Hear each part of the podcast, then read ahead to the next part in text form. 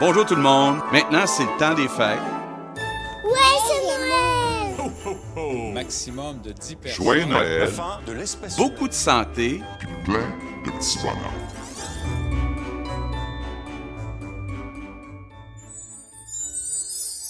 Le snowflake des fêtes. Vous entendez?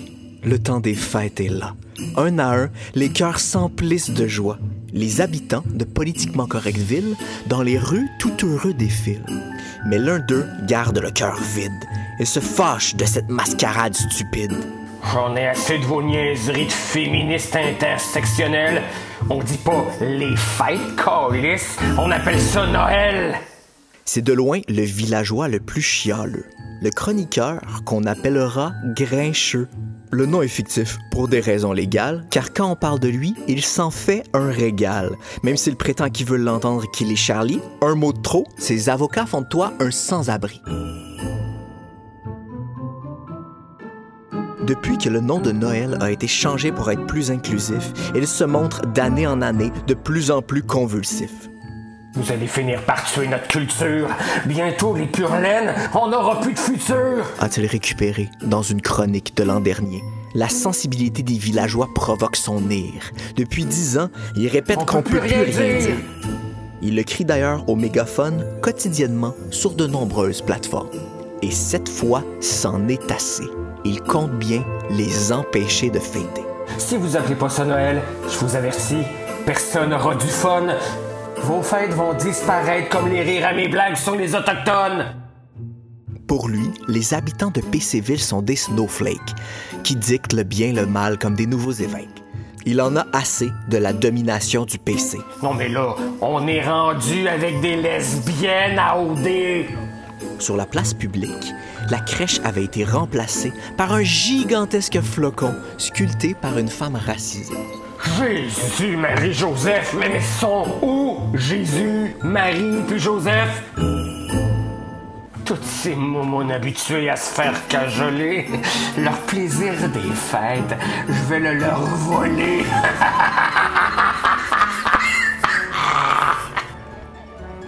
Pour essayer de passer inaperçu, de nouveaux vêtements, il se pourvut. Il s'habilla comme ce qu'il croyait être un jeune woke, mais à cause de ses préjugés, il avait plus l'air d'un cliché de vendeur de coke. Il se rendit sur la place publique, marmonnant des insanités sous la musique.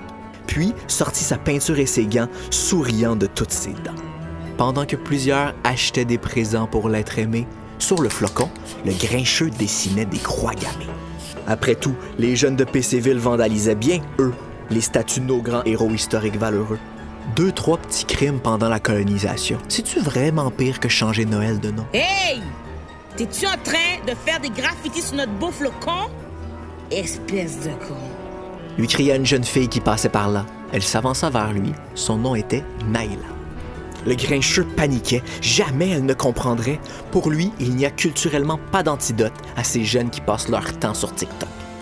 J'en peux plus du politiquement correct, de cette persécution lexicale abjecte. Je veux pouvoir dire Noël, manger du porc, donnez-moi la liberté ou donnez-moi la mort. Hey God, relax le gros. Pas besoin de monter sur tes grands chevaux. T'attaches autant qu'on dise les fêtes. Mais voyons, c'est qui là le snowflake? hein? Cette phrase mit le grincheux en tabarnak, pas rien qu'un peu.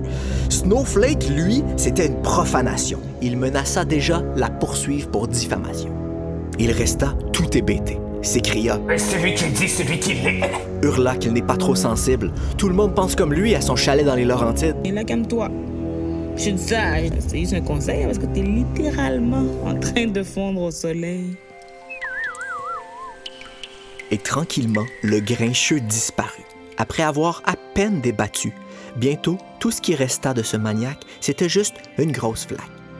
Avec le froid, la mare a gelé et des enfants diversifiés ont pu y patiner. Ils se prirent par la main dans une grande farandole, un kiosque servait même de la guacamole.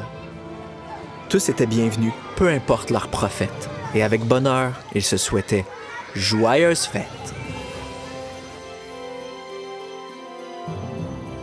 C'était les contes de Noël crissement féeriques, écrits et réalisés par Emma Berthoud et Colin Boudria, avec la participation de Jean-Sébastien Girard et Naïla Rabel.